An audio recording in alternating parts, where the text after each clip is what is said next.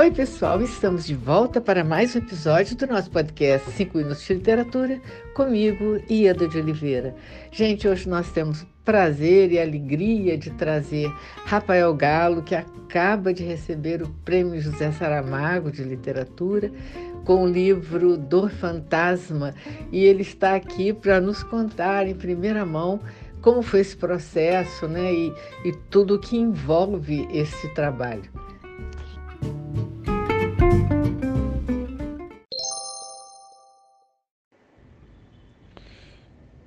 Olá, Ieda, ouvintes do podcast. É, muito obrigado pela, pelo espaço, pelo convite. E, bom, vou falar um pouco né, desse livro do Fantasma, quer dizer, ainda não é um livro, né, ainda é um manuscrito, vamos dizer, que foi vencedor do Prêmio José Saramago esse ano. E estou super feliz com isso, para mim é um sonho realizado. E o livro deve chegar no começo de 2023 ali, então, logo mais está disponível para leitura. E ele conta a história de um pianista de música clássica, música de concerto, enfim, música erudita, como quiserem chamar, que é o Rômulo Castelo. E ele é assim um, um virtuoso do piano e que vive só para isso. Ele, ele é muito obstinado em atingir a perfeição né, nas suas execuções que é uma cultura assim razoavelmente comum nesse meio, mas que ele leva ao extremo. Então, mesmo como professor, que ele também é professor universitário né, na área de piano, ele tortura, vamos dizer, os alunos assim, porque ele nunca acha que os alunos estão bons o suficiente. Né? Ele está sempre exigindo mais e sempre sendo muito ríspido. E ele quer ele espera assim ter a sua grande estreia numa turnê que ele vai fazer pela Europa, onde ele vai estrear uma peça chamada Rondó Fantastique do Liszt, que é considerada né, uma tem até um apelido que circulou muito tempo como uma peça intocável de Liszt. Então ele acha que quando ele tocar, né, ele apresentar essa interpretação para o mundo, ele vai se tornar celebrado, ele vai inscrever o nome dele na história, marcar a presença dele no mundo. E em paralelo a isso, ele tem um casamento com a Marisa que é muito ruim, porque ele não sabe se relacionar afetivamente, ele nem queria ter se casado. E com ela ele teve um filho.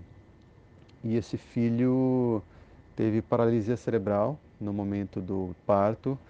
Então ele tem déficit cognitivo, déficit de coordenação motora e de outros tipos.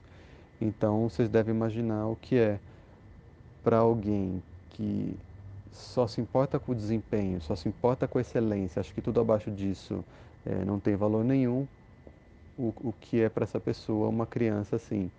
Então ele não tem é, relação com o filho, basicamente.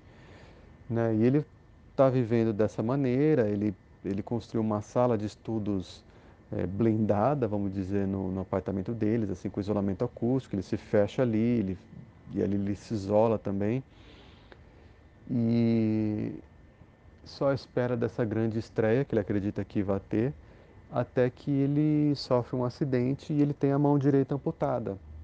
Então aí é claro, ele não pode mais ser o grande pianista que ele acreditava ser e que era a única identidade que ele conhecia em si mesmo.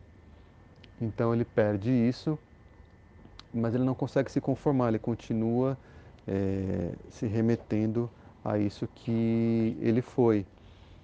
E, e não consegue encontrar um novo significado, uma nova identidade para si, então entra numa espiral de derrocada. E é basicamente essa história do livro que, enfim, em 2023 já está disponível para todo mundo ler e eu espero que gostem. Né? Bom, mais uma vez, Ieda, obrigado pelo convite, pelo espaço.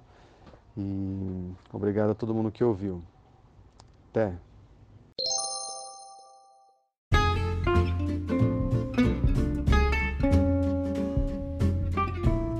Rafael, muito obrigado pela sua participação mais uma vez aqui no nosso podcast e muito obrigada a você, ouvinte, pela sua audiência. Aguardo vocês no próximo episódio do nosso podcast 5 Minutos de Literatura, onde estaremos sempre trazendo temas que possam enriquecer o seu olhar. Um grande abraço a todos e até lá!